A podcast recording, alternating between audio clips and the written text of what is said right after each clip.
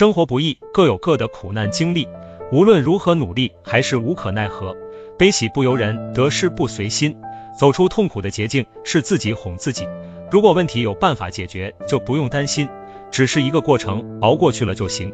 如果实在没有办法，担心也没有用，该来的时候坦然去面对就好。让我们彷徨不安，不是苦难本身，而是对未知的恐惧。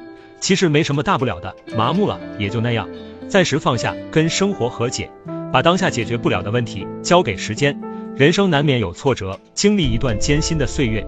在灰色的日子里难以喘息，只能坚强的活着，扛不住也要扛。既然做到了问心无愧，那就随遇而安。